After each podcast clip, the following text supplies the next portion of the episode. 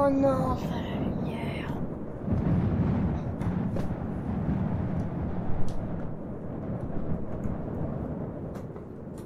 Aïe.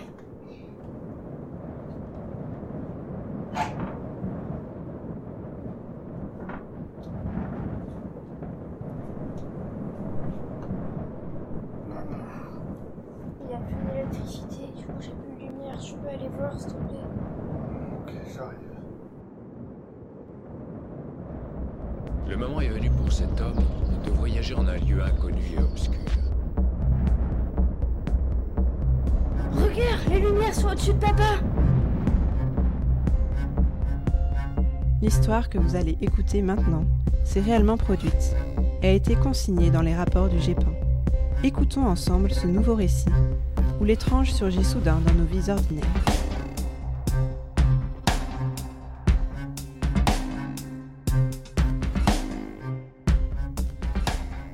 La Bretagne est habituée aux coups de tabac. Chaque hiver, des tempêtes viennent s'empaler sur cette avancée du continent sur la mer et continuent leur course à l'intérieur des terres. À l'approche des vents qui grondent, chacun se réfugie chez soi, à l'abri entre des murs familiers et rassurants. À Blain, ville située au nord de Nantes, la nuit est tombée et le vent souffle fort en cette fin du mois de mars. Dans la maison de la famille T, tout le monde est couché et dort depuis longtemps mais le réveil s'annonce pour le moins surprenant.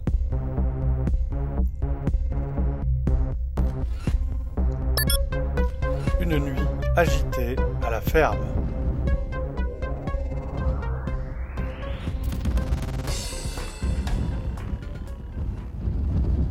Quand la petite fille de la famille ouvre les yeux, il fait nuit noire. Un peu trop noire. Elle décide d'allumer la lumière mais cette dernière ne fonctionne pas. Le vent continue de rugir à l'extérieur et la petite fille décide d'aller réveiller son père. Elle serait bien rassurée de voir la lumière revenir. Le père, encore endormi, finit par sortir du sommeil. Il regarde sa montre, il est 3h30 du matin. Son premier réflexe est d'aller vérifier le compteur individuel situé hors de la maison pour éventuellement remettre l'électricité. Mais le compteur est toujours enclenché. La panne ne vient donc pas de la maison. Affrontant le vent, il va quand même vérifier le coffre électrique se situant sur un poteau à environ 25 mètres de la porte d'entrée. Mais celui-ci ne présente aucun signe de dégradation. La panne est donc vraisemblablement une panne de secteur. Avant de rentrer dans sa maison, Monsieur T va voir son bétail et vérifier qu'il n'y ait pas de problème.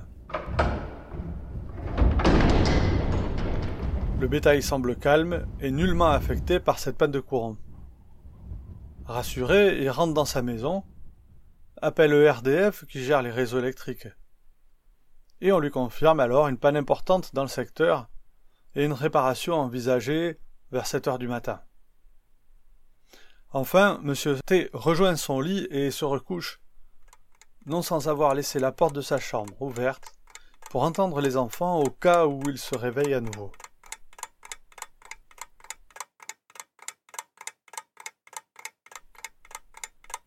Alors qu'une quinzaine de minutes s'est écoulée, l'œil de M. T est attiré par un voile de lumière blanche qui pénètre dans la chambre depuis l'extérieur par l'interstice entre le volet fermé et le mur. Croyant d'abord qu'il s'agit du voisin qui cherche la panne de son côté, il l'appelle avec son téléphone. Mais le voisin est chez lui et n'a pas bougé. Ce n'est donc pas lui qui a éclairé la maison. Le voile lumineux disparaît quelques instants, avant de réapparaître. Interloqué par ce qu'il voit, M. T réveille sa compagne, qui constate également la présence d'une lumière à l'extérieur de la chambre. Le père de famille décide alors de se lever et d'aller voir la source de cette lumière.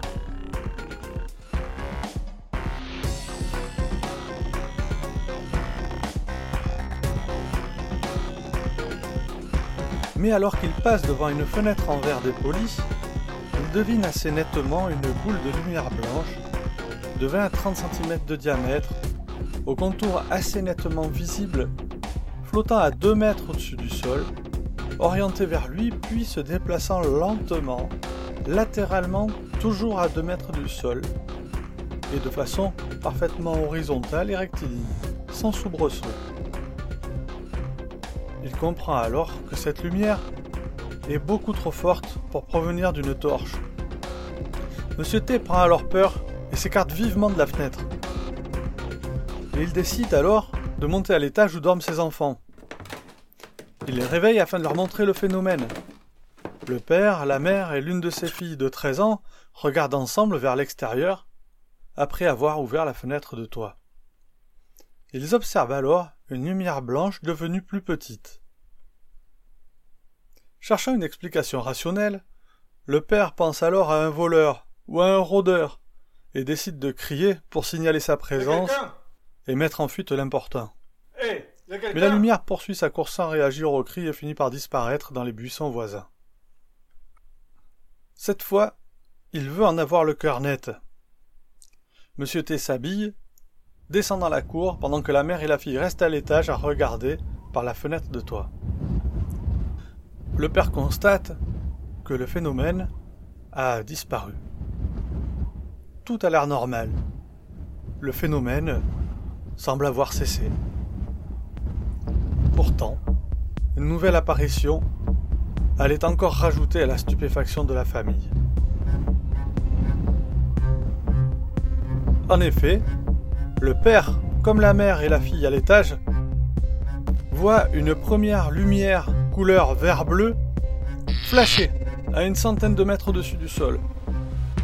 Puis, quelques minutes après, à l'opposé de cette première lumière, une deuxième lumière apparaît dans un flash de lumière jaune orangée. Cette deuxième apparition est beaucoup plus imposante que la première. Sa dimension sera estimée à une cinquantaine de mètres de large. Sur des dessins faits par les témoins qui sont joints au dossier, on devine effectivement une grange et une cour, avec d'un côté un vaste cercle orange au-dessus de bâtiments agricoles. La lumière projetée semble virer au jaune en s'approchant du sol. Et sur un autre dessin, la lumière bleue vue de la fenêtre de toit est moins imposante. Elle surplombe des bâtiments faisant penser à des hangars, et la lumière émise n'atteint pas le sol, fait davantage penser à un halo qui du bleu tire vers le vert en se diffusant. À ce moment-là de l'observation, la seconde fille, âgée de 16 ans, vient également voir par la fenêtre de toit et observe à son tour les lumières. Ils sont donc quatre témoins de ces étranges phénomènes. Les lumières clignotent en flash qui s'espacent de plus en plus au fur et à mesure que le temps passe. Le phénomène perdure pendant environ une heure avant de s'affaiblir et de disparaître dans un dernier clignotement. Les témoins qui regardent par la fenêtre ouverte à l'étage ont la nette impression que les deux lumières dans le ciel, donc la bleue d'un côté et la lumière orangée à l'autre bout de la cour de ferme, se répondent tour à tour, comme si elles se contactaient l'une l'autre. Bien sûr, nous le constatons dans chacune des affaires depuis le début de ce podcast, le tout se déroule dans un silence total. Depuis le Vélux, la mère de famille et ses deux enfants qui sont restés à l'étage observent l'ombre portée d'un bâtiment de la ferme, générée par l'importante lueur orangée située derrière le bâtiment du corps de ferme. Cette ombre paraît alors s'agrandir d'elle-même et s'étendre, alors que la source lumineuse donne l'impression de ne pas bouger. L'épouse regarde cette ombre s'étendre vers la maison et vers la fenêtre de toit où elle se trouve. À ce moment-là, elle et ses filles prennent peur, car elles ont l'impression que cette ombre vient les chercher. Mais l'ombre se dissipe avant d'arriver à la maison. C'est le seul moment où les trois témoins restés à l'étage vont avoir ce sentiment de peur. En fait, elle qualifie même cette apparition de spectacle magnifique, et la beauté de ce phénomène ne provoque pas chez elle la peur, au contraire, comme il est précisé dans le rapport. Pendant l'heure qu'a duré cette observation, chez le père de famille, la peur initiale s'est peu à peu effacée pour laisser place à la curiosité, a l'envie de comprendre. Il décide donc d'aller vérifier que tout soit normal dans le champ voisin. Il fait le tour du hangar où se trouve le bétail, vérifie qu'aucune intervention de RDF soit en cours sur le transformateur. Mais tout est normal, et il n'y a aucun indice d'une présence humaine dans la ferme ou à proximité. C'est en revenant vers sa maison, cherchant à voir si d'autres lumières étaient encore visibles, qu'un phénomène a été constaté. Les trois personnes postées à l'étage ont vu très nettement des lumières stationnées quasiment à la verticale du père de famille, qui lui était au sol. Il s'agissait de lumières fixes. Le témoin dira Mais seule ma femme et mes enfants pouvaient les voir, moi je ne les voyais pas. Comme si les lumières en question, sans rayonnement ni halo, n'étaient pas visibles du sol. Un oncle et un cousin appelés plus tôt au cours de l'observation arrivent alors à la ferme. Ils font un tour vers les transformateurs électriques et croisent un camion logoté Gaz de France qui confirme le rétablissement de l'électricité dans la matinée. En effet, l'électricité sera rétablie vers 6 heures du matin. L'oncle et le cousin sont ensuite revenus à la cour de ferme. Les personnes toujours postées en observation à la fenêtre de toit ont constaté que la lumière orangée était désormais nettement moins forte, mais qu'elle se tenait au-dessus des deux parents qui, étrangement, déclaraient ne rien voir, comme cela s'était déjà produit avec le père de famille lorsqu'il était revenu de sa ronde sur sa propriété. Durant cette longue observation, le chien de la ferme n'a pas aboyé. Le bétail est resté calme, alors qu'il peut s'agiter et quitter librement son bâtiment de stabulation pour se rendre dans le champ attenant. Les phénomènes ayant disparu, le témoin principal, épuisé, se couche et s'endort, pendant que les autres membres de la famille vont continuer de parler de ces observations et de ces lumières pendant un long moment.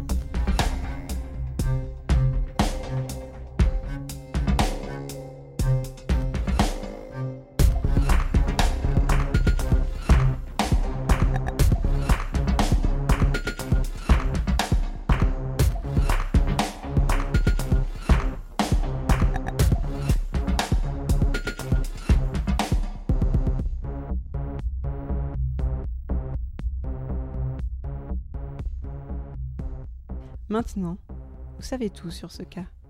Il est temps de pousser la porte du bureau des ovnis et d'ouvrir le dossier d'enquête.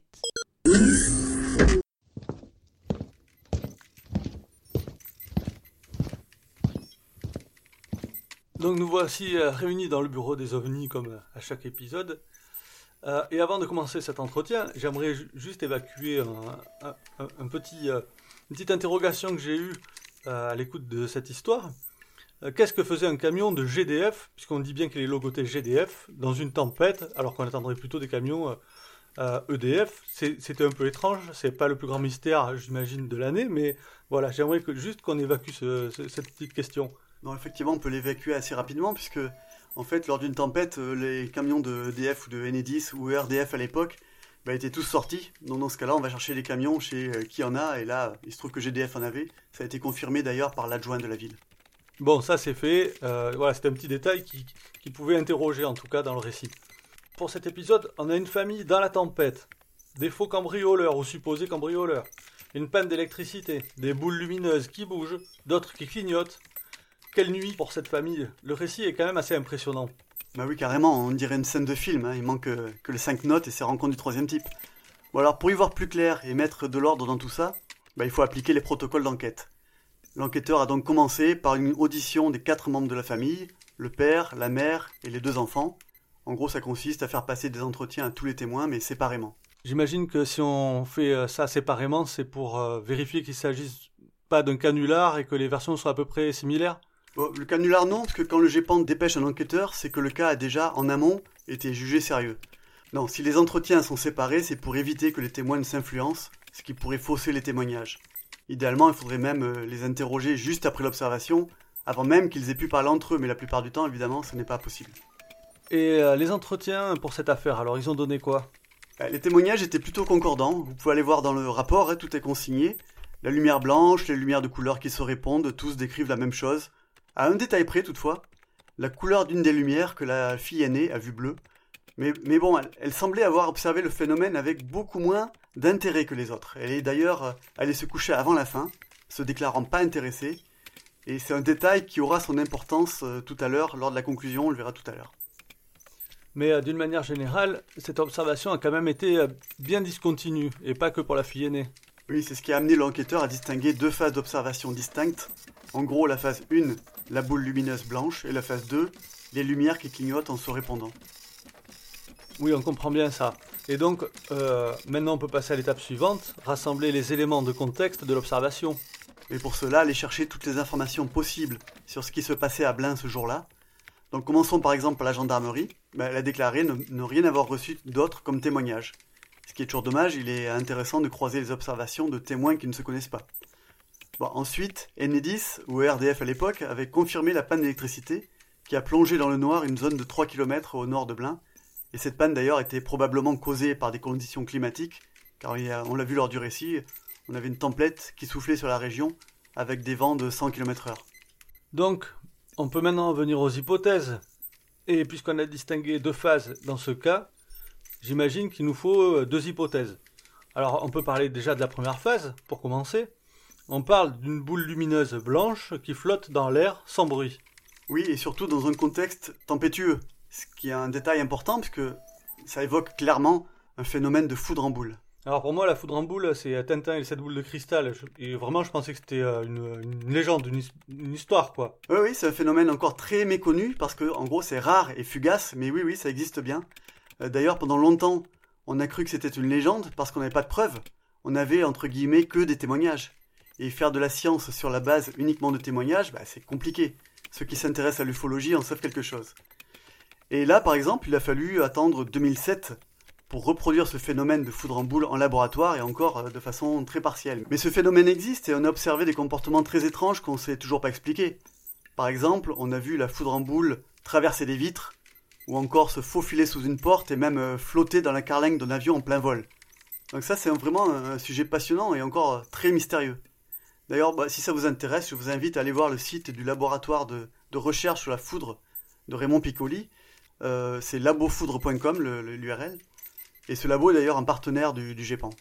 Bon, on n'a pas trop le temps de détailler euh, beaucoup plus maintenant, mais euh, j'imagine qu'on recroisera les foudres en boule. Donc pour la phase 1, c'est ça, c'est la foudre en boule. Oui, oui, c'est l'hypothèse privilégiée par le GEPAN. Alors, maintenant, il nous reste à voir la phase 2 et les lumières qui clignotent. Ouais, alors là, ça se complique. Parce que vous avez remarqué, les témoignages ont l'air moins précis, mais plus subjectifs. Et ça, c'est pas tellement étonnant et c'est même plutôt classique en ufologie. Ça, je m'explique. Euh, le contexte émotionnel de la famille a radicalement changé entre la phase 1 et la phase 2. De toute évidence, il faut prendre en considération un espèce d'état de sidération de cette famille à la vue du premier phénomène. Il y a eu un partage d'émotions dans cette famille à ce moment-là. Or, plusieurs études le prouvent, quand on est plongé dans un contexte émotionnel fort, on perçoit les choses différemment. On n'a plus la même objectivité sur la perception de son environnement. Alors ça, ça me rappelle quand on faisait des séances de spiritisme quand on était plus jeune, hein, en fait. Hein. C'est ce, que, qui est dit là, c'est que quand on est rassemblé dans le noir et focalisé sur les esprits qui doivent arriver, une porte claque et d'un seul coup on a la peur de sa vie, alors que si ça arrivait en pleine journée dans un contexte complètement normal, euh, ça passerait complètement inaperçu. Voilà, et donc ça provoque une espèce de tendance naturelle à surinterpréter tout ce qu'on voit. C'est quelque chose qui est assez difficile à quantifier, mais sans aucun doute il faut le prendre en considération. D'accord, mais euh, ça n'explique quand même pas les lumières qui clignotent. Non, non, bien sûr, on ne parle pas là d'hallucination collective, mais plutôt d'un niveau d'interprétation supérieur. Par exemple, quand les témoins disent que les lumières se répondent, bah, ça sous-entend quand même que ces témoins prêtent une intention à ces lumières. Donc ici, le GEPAN ne dit pas qu'il n'y a rien, mais il formule l'hypothèse qu'il y avait des lumières bah, plutôt anodines qui ont été surinterprétées du fait de l'état de forte émotion causé par l'observation faite lors, lors de la phase 1. Donc ces lumières, ça pourrait être quoi? Ça pourrait être des éclairs d'orage éloignés, des halos de lumière, le reflet de la lune ou n'importe quoi d'autre. Et j'imagine que c'est là qu'intervient le fait que la fille aînée n'ait pas vécu le phénomène exactement de la même manière que les autres. Ben oui, ça vient conforter cette hypothèse. La fille aînée de la famille, lors de cet entretien, avait beaucoup plus de détachement sur cette phase 2. Elle, qui était moins impliquée émotionnellement que le reste de la famille, a jugé les phénomènes de la phase 2 finalement pas si étranges que ça au point qu'elle est repartie dormir. Donc on voit que la perception était très différente selon l'état d'esprit. C'est vrai que partir au lit euh, quand il y a des phénomènes comme il a été décrit dans l'histoire, c'est un peu curieux quand même. On aurait plutôt tendance à, à rester pour observer ce qui se passe. Mm. Et j'imagine que, bon, pour tous les épisodes, euh, et celui-là compris, il faut bien une conclusion du GEPAN. Ben là, on a deux conclusions. Pour la phase 1, on a une hypothèse qui tient la route, la foudre en boule, mais pas vraiment de preuves. Donc le cas a été classé en catégorie B, phénomène probablement identifié. Et en ce qui concerne la phase 2, le, le cas a été classé en catégorie C, phénomène non identifié par manque de données. Alors là, je comprends pas trop pourquoi euh, ça n'a pas été classé en D en fait, phénomène non identifié tout simplement. Alors on l'a vu lors du podcast précédent, euh, la catégorie D regroupe les cas où, en gros, on estime qu'il y avait vraiment quelque chose d'étrange, mais on n'a pas trouvé quoi. Et dans notre cas du jour, comme on l'a vu, hein, le GEPAN n'a pas estimé que le cas était assez consistant pour conclure en ce sens. Ce qui veut dire en gros que l'enquêteur n'était pas si certain qu'il s'est vraiment passé quelque chose d'étrange durant cette deuxième phase. D'accord, mais c'est un peu subjectif pour le coup. euh. Il y a forcément une- au moins une petite part de subjectivité de l'enquêteur, mais ce classement en C peut tout à fait être mis en cause si de nouveaux éléments sont apportés au dossier. Euh, Par exemple, typiquement, si un autre témoin se signale et décrit exactement la même chose, alors le cas pourrait être tout à fait reclassé en catégorie D. Bon, pour finir, la question désormais rituelle, et euh, qu'on retrouvera, je pense, à tous les épisodes, parce que c'est ça qu'on veut savoir. Les extraterrestres alors Oui, bon alors je sais pas pourquoi je pressens que ma réponse ne va pas vous plaire, mais ce que je pense moi c'est que pour ce cas, bah, c'est pas l'hypothèse la plus probable, mais que bon, en toute rigueur, ben on sait pas.